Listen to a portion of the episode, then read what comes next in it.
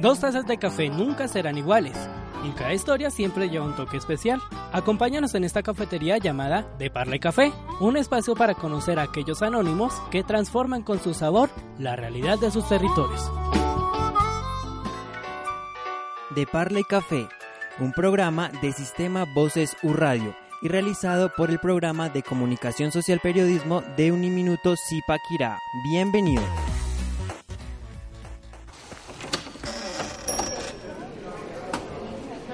Hola, ¿qué tal? Bienvenidos a todos a una nueva emisión de De Parla y Café. El día de hoy tenemos una invitada muy especial, estamos muy contentos por todo lo que se viene, todo lo que hemos hecho.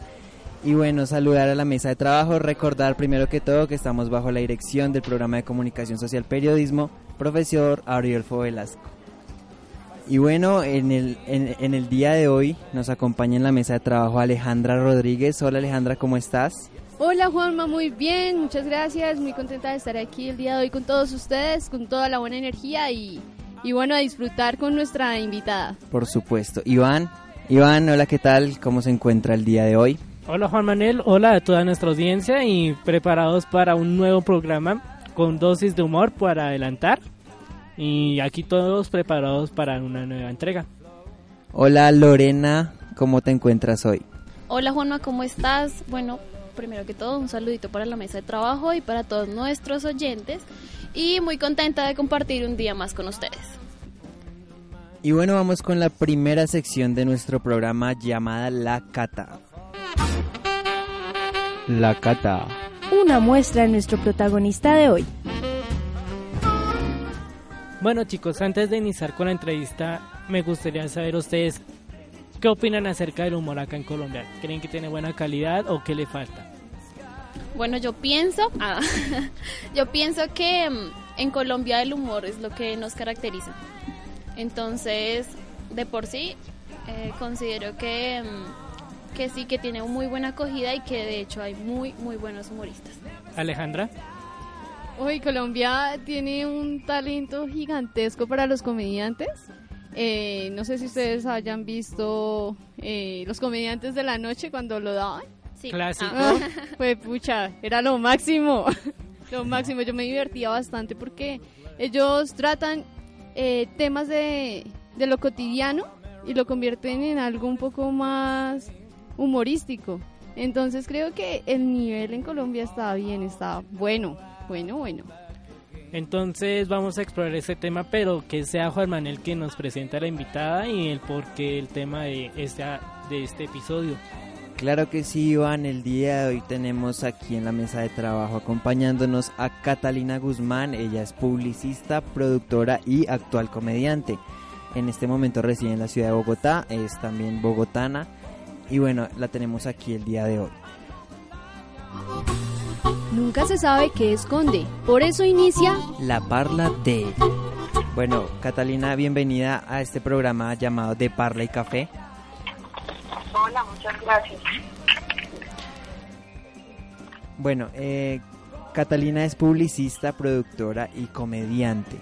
Entonces, iniciando con la ronda de preguntas, yo quiero que nos cuentes un poco sobre tu, tu infancia. Cuéntanos cómo fue el, el, pros- el- digamos, la vida de, de estudiante de Catalina. Bueno, pues la verdad era como súper mala estudiante, como, como más bien despistada, como que, no sé, yo iba todos los días al colegio, pero nunca me enteraba que era lo que había, hacer, lo que, había que hacer, porque siempre me gustaba hacer cosas diferentes. Entonces, nada, casi me toca que mi papá ponga abogado para sacarme del colegio. Eh, bueno, eh, y, y cómo recuerdas, digamos, eh, tu relación con, con los compañeros? ¿Cómo era esa relación con ellos? ¿Cómo, cómo era el, día a día con- conviviendo con, con ellos en el salón de clase?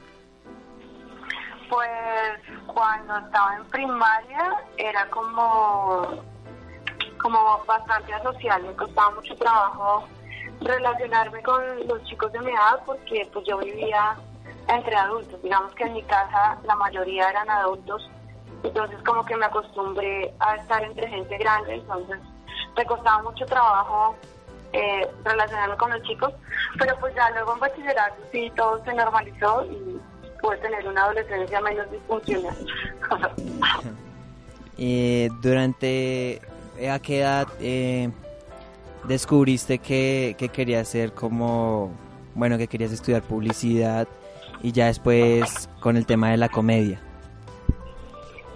Bueno, yo en realidad no quería estudiar publicidad, yo quería estudiar bellas artes, pero mi papá me dijo que si estudiaba bellas artes me iba a morir de hambre, entonces que tenía que hacer una profesión seria y pues mira, terminé siendo comedia. Pero entonces, ¿cuáles han sido los retos al momento de estudiar publicidad sabiendo que en realidad te apasiona, pero otro tema? Pues digamos que la publicidad tiene una cosa muy interesante y es que permite relacionarse como con todas las artes de una manera eh, pues fácil. Entonces, pues un buen publicista tiene que ver cine, tiene que eh, conocer de arte, tiene que leer, tiene que empaparse de muchas cosas pues, para poder ejercer. Entonces ahí como que por ese lado también mi carrera eh, me permitió conocer una cantidad de cosas que han sido muy interesantes y me gusta mucho. Digamos que también es un campo de trabajo muy interesante que disfruto mucho hacer. Hace rato no trabajo en eso, eh, eh, pero, pero digamos cuando lo hacía sí, sí era algo que disfrutaba mucho realmente. Catalina, ¿cómo descubriste, descubriste que tu pasión era eh, eh, ser comediante? ¿O en verdad sí es tu pasión? no, sí, en este punto, en este punto de la vida sí, lo es. Eh, fue por casualidad realmente. Yo nunca me imaginé que iba a terminar haciendo esto porque siempre trabajé eh, detrás de los escenarios, pues haciendo producción y eso. Siempre estuve del otro lado. El teatro pues, siempre me ha gustado muchísimo y he estado como muy cercana también a él. Eh, pero nunca me imaginé en el escenario hasta que un amigo eh, que es director de Clown me insistió que explorara como esa parte cómica. Yo lo hice por pura curiosidad, realmente nunca esperé como terminar involucrada con esto y mm, me gustó muchísimo. Digamos que el stand-up comedy tiene una forma de escritura muy particular, muy precisa y eso me gustó mucho. Entonces, pues ya me quedé, me quedé haciéndolo. ¿Cómo fue este primer encuentro eh, haciendo comedia o, con, o clown que tú nos estabas contando? No, yo nu- nunca hice clown. ¿Ah, nunca no? hice clown. eh, no, no, no, no. Empecé haciendo comedia y, y, y fue lo que seguí haciendo. Yo nunca he hecho ni actuación, ni clown, ni cuentería, ni ninguna de esas otras cosas. Siempre he estado es- específicamente haciendo stand-up comedy. La primera vez pues fue muy curioso porque me fue muy bien, eso es muy raro. Entonces yo pensé, pensé que ya lo había logrado, que ya lo tenía clarísimo que eso era. Y pues obviamente la segunda vez me pegué un estrellón horrible pero pero pues me había gustado mucho, me gustó mucho como la sensación, el escenario, bueno, todo lo que uno hace ahí y pues decidí ser valiente y seguir expresándome hasta que aprendí a hacerlo bien. ¿Cuáles son los retos de, pues, para un comediante? Pues son muchos, muchos, y eso depende mucho también del tipo de comedia que, que cada uno quiera hacer, ¿no? Porque pues Sí, claro. digamos que hacer reír es pues técnicamente fácil, o sea, hay muchas formas de, encontrar la risa fácil, pero pues un comediante que quiere explorar con un material interesante, que esté bien elaborado, que le ofrezca pues como al público un poco más allá de solamente divertirse, pues tiene que eh, también leer, estar pues como empapado de toda la actualidad, tener un criterio, en una cantidad de cosas. Entonces, pues los retos para un comediante son pues diarios, o sea, creo que el principal reto es como superarse uno mismo y, y, y hacer las cosas cada vez mejor. Eh, y para crear comedia, ¿tienes algunos pasos o cómo la, sí, la creas? Eh, sí, pues digamos que el stand-up comedy tiene una técnica bastante precisa, digamos que hay que aprender esa forma de, de escribir.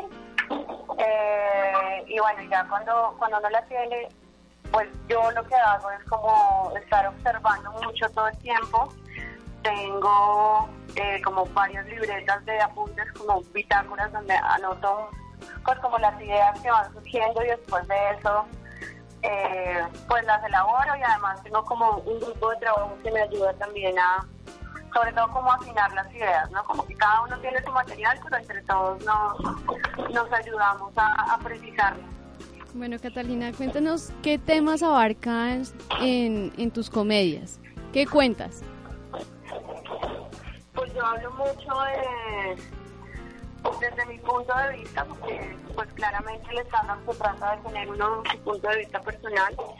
Eh, entonces desde mi punto de vista hablo de la cotidianidad, de, de a veces cosas muy simples, muy sencillas y a veces pues también me interesa un poco hablar de los roles de la mujer, a veces me interesa hablar un poco de pues de la situación política del país, de cosas súper banales como pues, la publicidad, además, que trabajé en eso un montón de tiempo.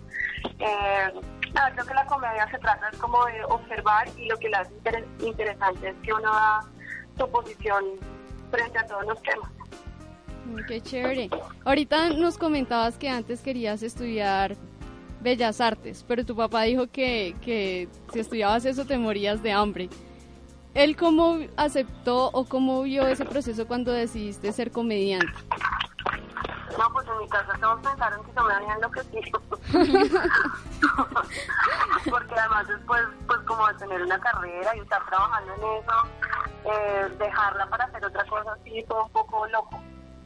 Pero, pero luego cuando ya vieron que pues, también es un trabajo súper serio y que hay que dedicarle mucho tiempo y, y, y hay que tener rigor, disciplina y se empiezan a ver resultados, pues ya cambió la percepción, pero pues al principio sí claramente fue muy, muy extraño. Bueno, ¿y ellos, ellos te apoyan ahorita? ¿Van a ver tus, tus presentaciones? Sí, totalmente. A, a mí se me sale así la lagrimita y todo cuando veo que mi papá comparte mis publicaciones en Facebook. Qué Cuando invito a lindo. sus amigos a que vayan a verme. Qué bonito. ¿Crees que se nos ha olvidado algo importante? No te preocupes. Llega algo para acompañar la mesa. Y vamos con una canción para acompañar la mesa. Esta canción la propuso nuestra invitada, llamada Love Cats The Cure.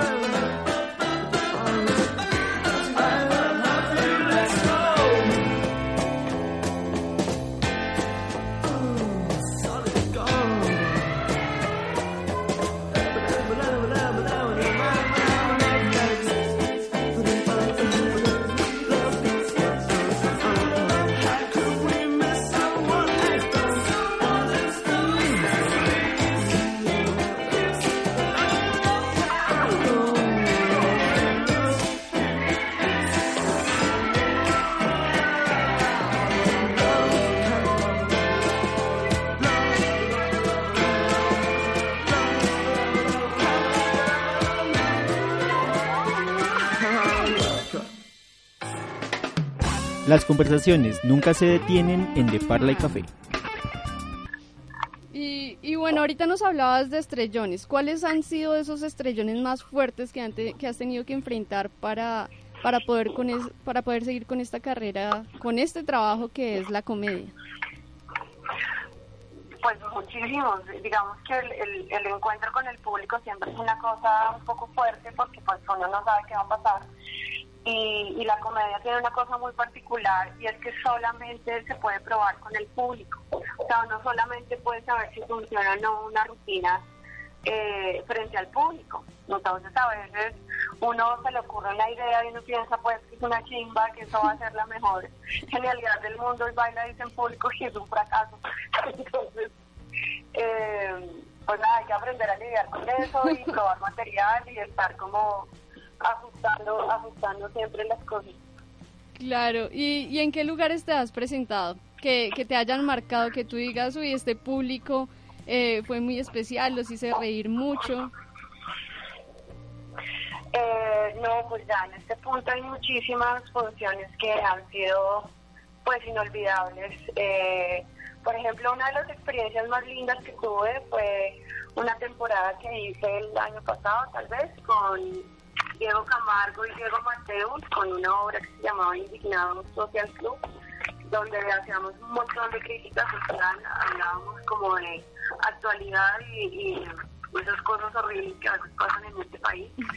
Y pues claramente el público lo recibió súper bien y como que todas las funciones fueron muy, muy, muy, muy especiales. Entonces, pues digamos que hay muchísimas eh, noches en las que me siento profundamente agradecida porque la verdad el público la mayoría de las veces es una hermosura, pero en particular esa temporada fue una experiencia muy, muy linda, muy importante y como que dio mucho de qué hablar también. Qué genial. Bueno, Catalina, eh, hemos visto cómo la comedia, mediante la comedia se le puede mostrar eh, en cierta, en cierto modo la realidad a la gente, ¿no? Pero yo quiero saber cómo es ese, cómo se debe preparar un buen comediante para lo- lograr ese objetivo de hacer reír a la gente, porque realmente no es nada fácil eh, lograrlo, ¿no? Pues mira, yo creo que es un trabajo muy personal, digamos que cada uno tiene como su método o su forma de hacerlo, pero creo que lo principal es como pues estar observando todo el tiempo la realidad y, y, observándose también uno mismo, saber cuál es su, su punto de vista o su posición frente a las cosas, pues para poder tener algo que decirle a la gente. Porque digamos, hay muchas formas de, de hacer humor, eh, pero la el stand-up comedy tiene una característica muy particular que es lo que lo hace diferente a las otras y es que hay un punto de vista, por eso está súper mal visto que un comediante haga material de otro, porque precisamente lo que lo hace interesante es que es un punto de vista personal. Entonces, se supone que como yo veo el mundo, eh, ninguna otra persona lo puede ver y ahí está la magia y el asombro y el descubrimiento que se causa frente al público, pues porque estoy como revelando mi hipótesis, mi, teoría frente al mundo. Hablando del stand-up del stand-up comedy, eh, ¿cómo fue cómo fue esa experiencia de digamos o bueno cómo ha sido esa experiencia de estar allá, de convivir con grandes comediantes también? Eh, pues para mí ha sido una experiencia muy bonita eh, desde todos los puntos de vista porque a través del stand-up eh, pues he podido hacer grandísimos amigos, eh, no solamente en Colombia sino en otros países, pues he podido viajar, he conocido mucha gente y sobre todo pues como que he podido expresar lo que pienso y lo que siento, que yo creo que eso es una oportunidad muy grande que, que tiene una persona cuando puede pararse en el escenario. ¿Ha realizado giras? De pronto algo, a, sí, alguna par- a alguna otra parte del país o de o fuera del país? Eh, sí, pues digamos que en, en- en muchas ciudades del país he tenido la oportunidad de presentarme eh, y fuera del país también. He estado en, en Argentina, en Perú, en Ecuador, en Costa Rica, en México. Eh, ya creo que creo que en esos sitios he estado haciendo comedia, y pues sí, la verdad es una experiencia muy, muy enriquecedora. ¿Y consideras que la región, o sea, Perú, Ecuador, los países en los que has tenido la oportunidad de presentar tus, tus programas de stand-up, ¿has notado que estos países tengan como particularidades en su forma de humor o podríamos hablar de un de una forma general que nos une a todos, aquí en Latinoamérica hablando? Pues sí, sí somos muy parecidos en, en muchísimas cosas, digamos que sí hay como una idiosincrasia común, eh, pero sin embargo cada sitio pues tiene sus formas particulares de decir algunas cosas, eh, tiene ciertas sensibilidades pues por temas políticos, históricos y eso, entonces aunque todo es bastante parecido, pues siempre es muy bueno conocer el contexto para pues para que el humor funcione. ¿Y recuerdas qué temática manejaste en tu primer stand-up? En mi primera rutina, creo que no me acuerdo.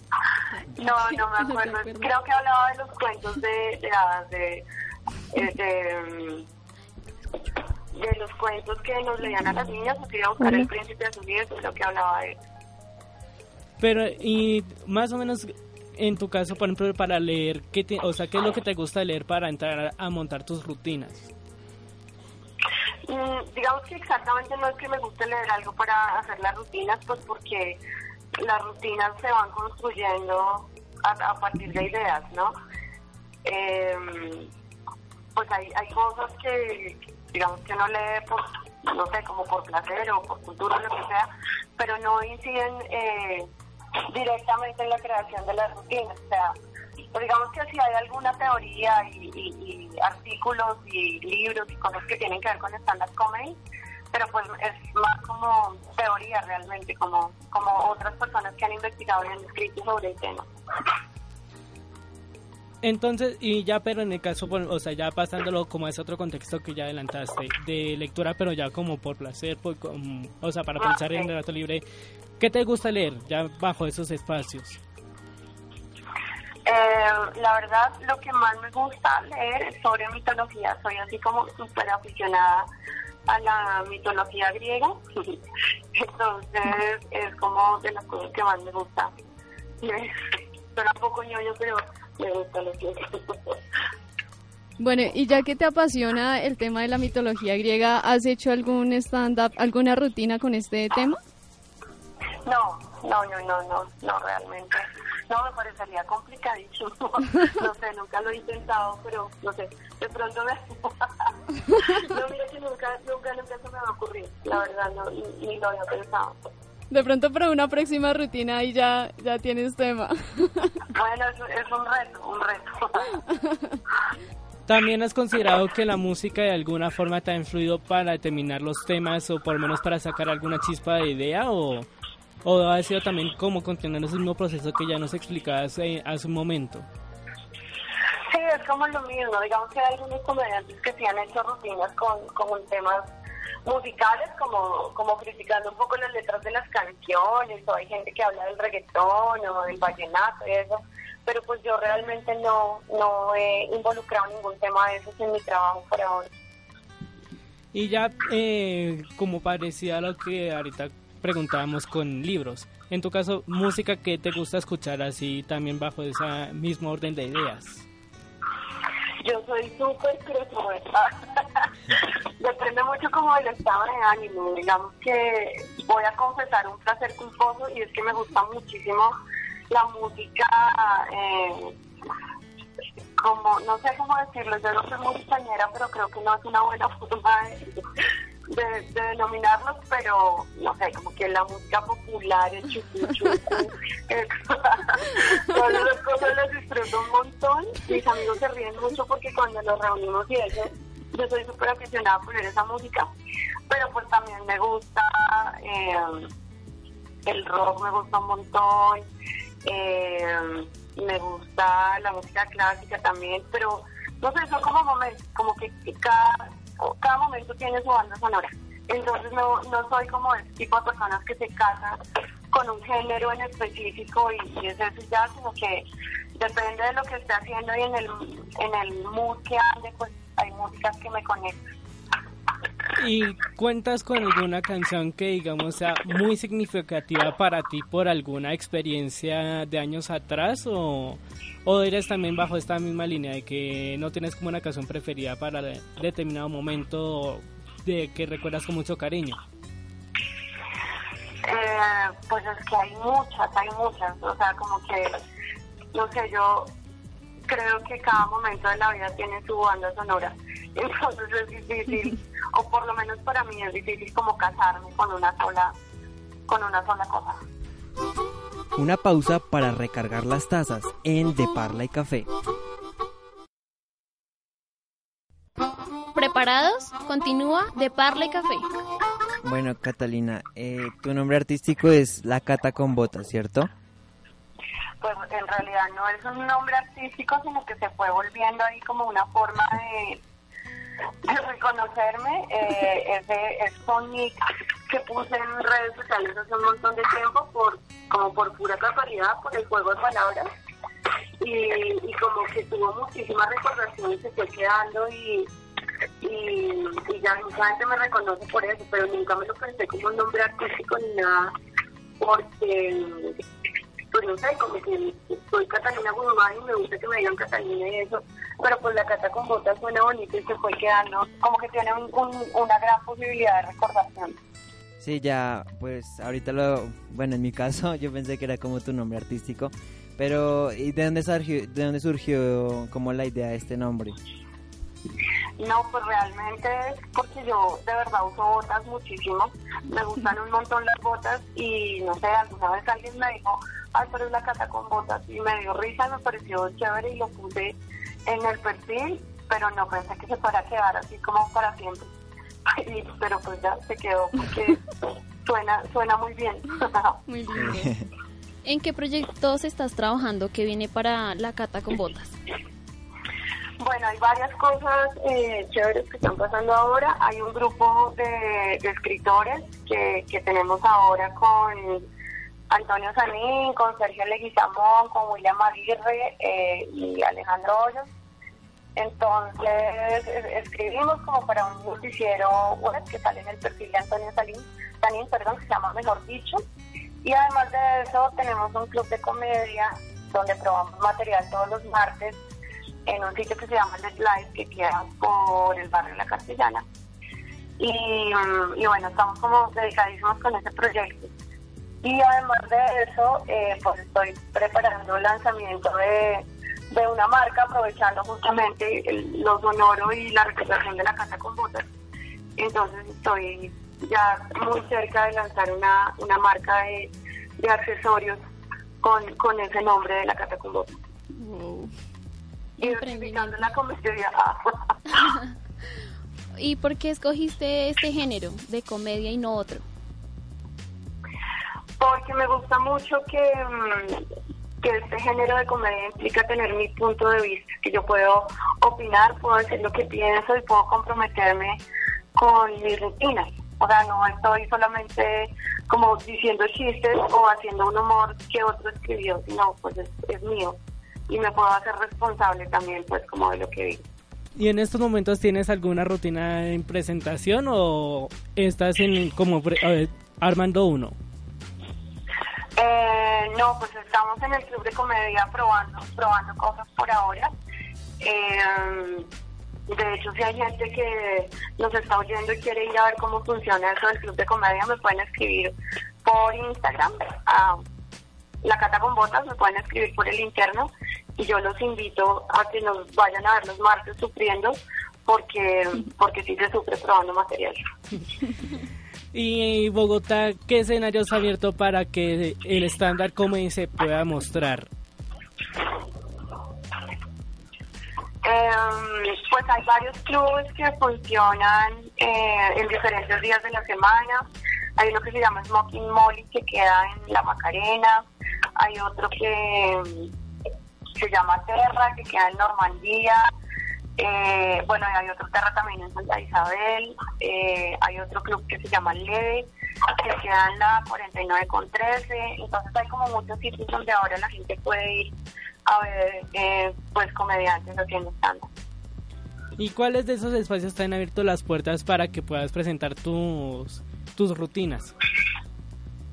Pues ahorita estamos con Live trabajando muy de la mano, no solamente haciendo eh, esas, esas presentaciones del Club de Comedia, sino también haciendo talleres para formar a nuevos chicos, nuevas personas que quieran también entrar en el stand-up comedy. Entonces, por ahora, como que Let's Live se volvió la casa de, de nosotros, como el lugar de trabajo para hacer muchos proyectos, muchas cosas chéveres. ¿Y cómo has visto que chicos más jóvenes se estén animando a entrar en un tema que así como ayuda a sacar sonrisas también lleva un importante reto por la seriedad de la elaboración de todo el material que se va a presentar? Eh, bueno, pues ahí está también un poco lo interesante, ¿no? Es que los chicos se den cuenta que no es solamente una moda o que no es solamente, eh, pues decir cosas que parezcan chistosas, sino que hay todo un rigor y, un trabajo importante detrás de esto. Y hay muchos pues que se le miden al reto y lo hacen y están haciendo cosas muy interesantes eh, y traen pues como sus puntos de vista y, y sus ganas de decir cosas al escenario. ¿Y cómo ves el escenario del humor en Colombia? ¿Ya está muy maduro o crees que le faltan determinados detalles para llegar como al, a un determinado nivel de eh, calidad? Pues no sé, yo creo que eso depende de muchas cosas. Eh, esto es una profesión que siempre tiene posibilidad de crecer, de mejorar, de, de decir las cosas de otra manera. Entonces, pues creo que estamos en un proceso. El stand-up en Colombia no lleva más de 20 años.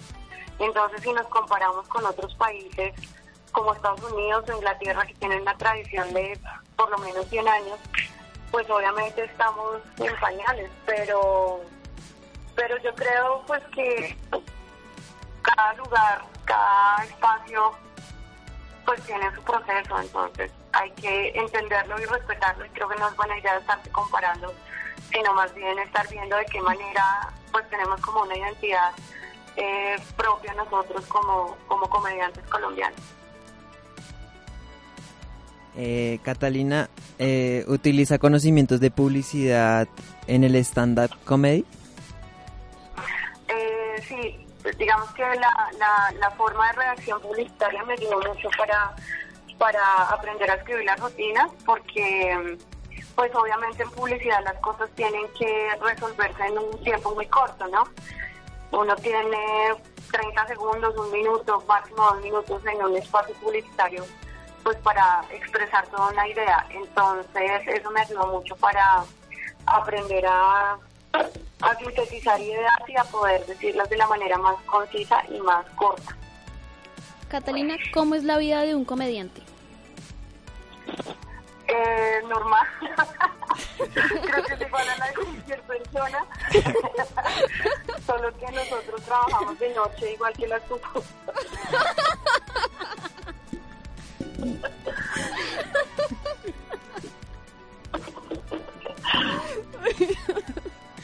Nos dejaste en shock.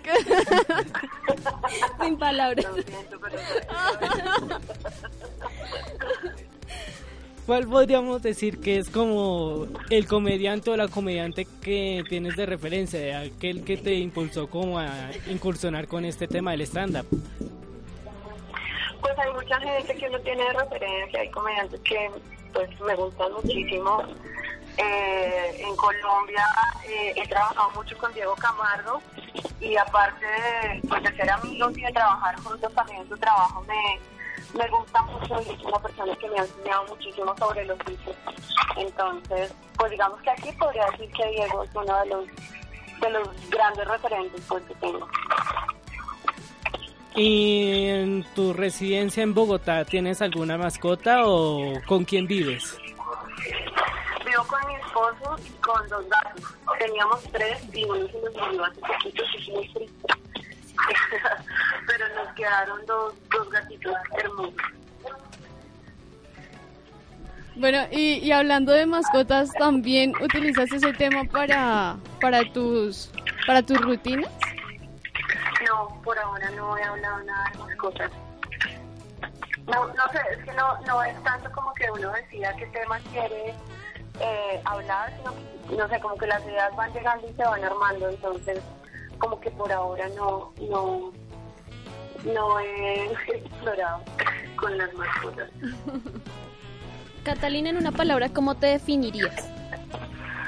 Uy, es muy difícil en una sola palabra. Dos. Entonces en dos. no sé, como disfuncional creo que sería la palabra. ¿Y cuál sería, digamos, como esa motivación para aquellos que en estos momentos están queriendo incursionar con el humor, pero que como que sí, como que no? Eh, pues yo creo que la gente que quiera eh, hacer comedia, pues la primera invitación es a que eh, estudie. O sea, esto de verdad hay que aprender a hacerlo para que funcione, para que para que salga bien. Entonces hay, pues digamos que en internet hay muchas referencias, hay hay hay formas, hay tutoriales y hay libros, y hay cosas en línea, pero pues también hay gente que hace talleres en Red, en Live, por ejemplo, pues pueden averiguar sus talleres. Eh, hay un comediante venezolano que vive aquí ya hace un tiempo que se llama Rubén Morales, él también hace talleres. Eh, Gonzalo Valderrama también hace talleres. Entonces hay como muchas opciones para la gente que quiere aprender a, a hacer este oficio. Y entonces ya para poco a poco cerrar el programa, ya nos adelantaste en tu red social Instagram donde te podemos encontrar. ¿En qué otras redes sociales también podemos encontrarte? Bueno, en Twitter estoy como Catamateriles, arroba Catamateriles. Y en Facebook también como La Cata con Voces. Ahí pues estoy publicando todo el tiempo las cosas que hago, donde nos presentamos, eh, qué, qué, qué novedades hay. Entonces pues ahí como que la gente que le interesa seguir mi trabajo y que quiera ir a vernos haciendo comedia, pues por, por esos medios se puede enterar de todo. Catalina, muchas gracias por tu disponibilidad, por estar aquí en el programa. Eh, muchos éxitos para lo que se viene y nada, gracias por todo, en serio. Bueno, pues muchas gracias a ustedes y espero verlos ahí alguno de estos martes en el live. Por supuesto que sí. Muy buena, muy buena tarde. Hasta luego. Vale, vale, vale, que estén bien, chao. En De Parla y Café no solo degustamos las canciones del momento.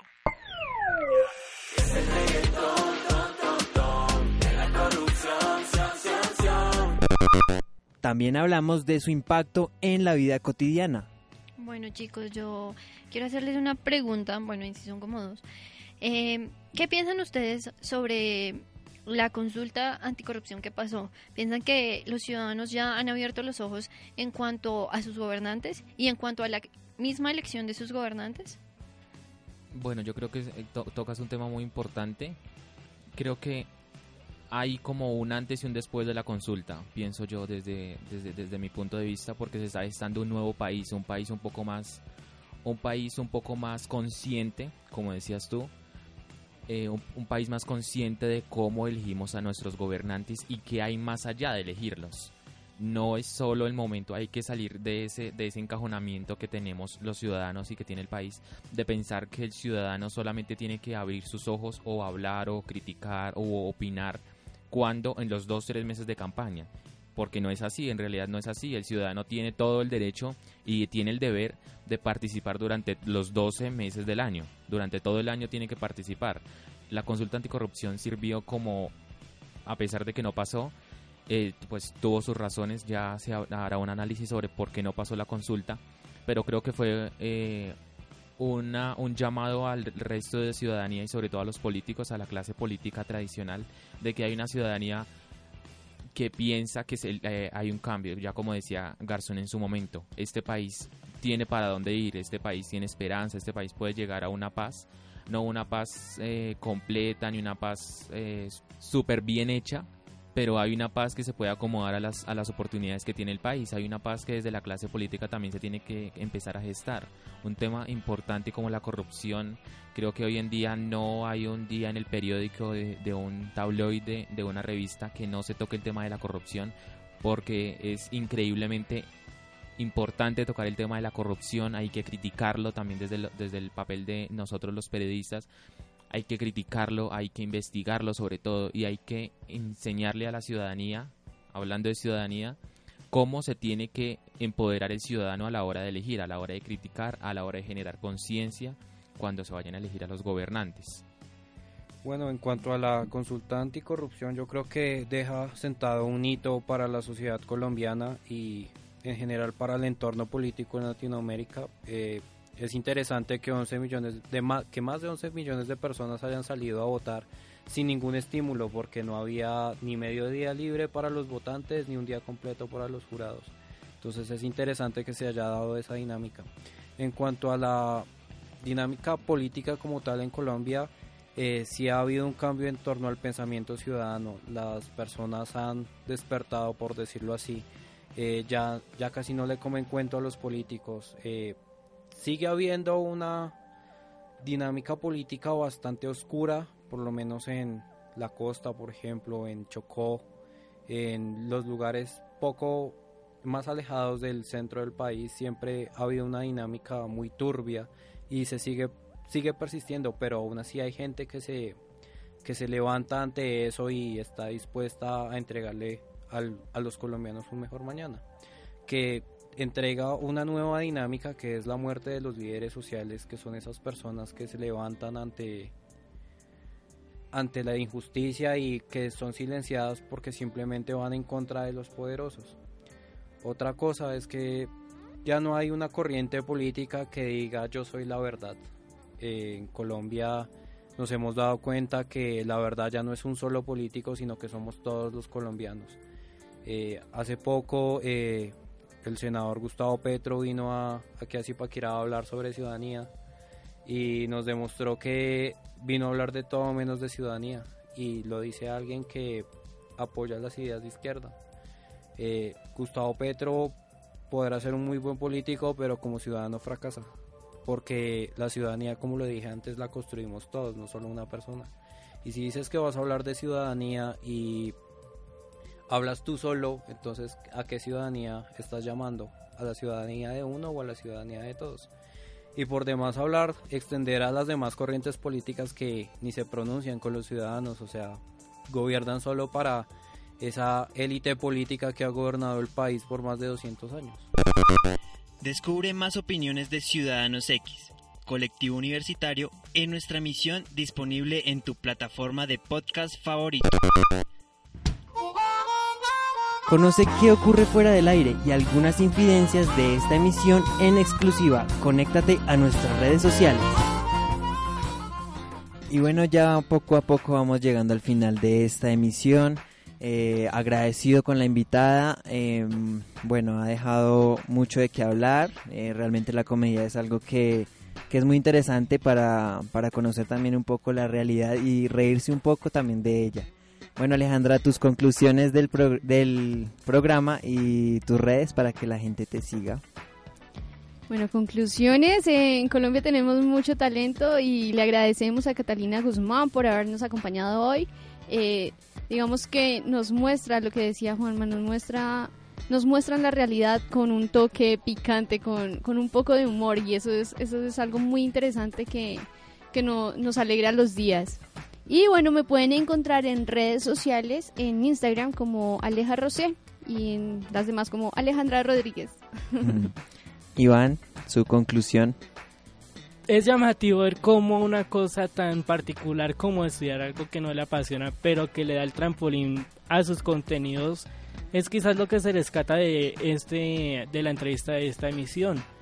Porque ver cómo a Catalina se animó incursionó en lo que quería desde pequeña si tuviera que estudiar una cosa aparte que tuvimos la oportunidad de escuchar, también nos deja como ese pensamiento en el aire, de que si a veces sentimos que no estamos en el lugar o en el momento correctos y nos queremos animar a hacer otra cosa, que lo hagamos porque pueden surgir muchas sorpresas a partir de allí. Bueno, Lorena, cuéntanos tu conclusión y tus redes. Eh, bueno, eh, lo como decía Alejita y también Iván, eh, uno finalmente tiene que hacer lo que le apasiona y considero que en este caso Catalina lo logró y em, también nos deja como, eh, no sé, como para pensar en que tenemos que apoyar este talento, mm, que a pesar de que, mm, pues sí se ve que en Colombia hay muchas personas que hacen parte del campo de la comedia, pero digamos que hay em, teatros que no, que no se llenan por completo. Y yo pienso que eh, a estos artistas lo que los llena es eso, ver los teatros llenos. Entonces, nada, pienso que tenemos que apoyar el arte mm, y también ser parte del cambio. Y para que me sigan en las redes sociales, aparezco en Instagram como Lore García 848. Entonces, chicos, para que los que los que quieran comentar nuestro programa, ¿en dónde lo pueden hacer? Bueno, nos pueden encontrar en Facebook como de Parle Café. En Instagram como de Parla y Café. En Twitter como de Parle Café. Y también pueden enviarnos sus opiniones a través de nuestra línea en WhatsApp, más 57 para aquellos que están fuera de Colombia, 312-520-5879. Y también nos pueden pedir que les enviemos por este medio novedades de nuestro programa y exclusivas. Así también mantenemos el contacto más cerca. Así es, también enviarle un saludo a toda nuestra audiencia que nos escucha por podcast a los, en los diferentes países, en Estados Unidos, México, Francia, España, España y demás países. Eh, enviarles un saludo muy especial, que continúen en sintonía. Y bueno, ya llegamos al final de este programa. Eh, agradecerles a todos por su, por su sintonía y nos veremos en una próxima ocasión. Hasta la próxima. Bye bye. Chao, chao. Más degustaciones la próxima semana, pero con muchas más sorpresas durante este tiempo.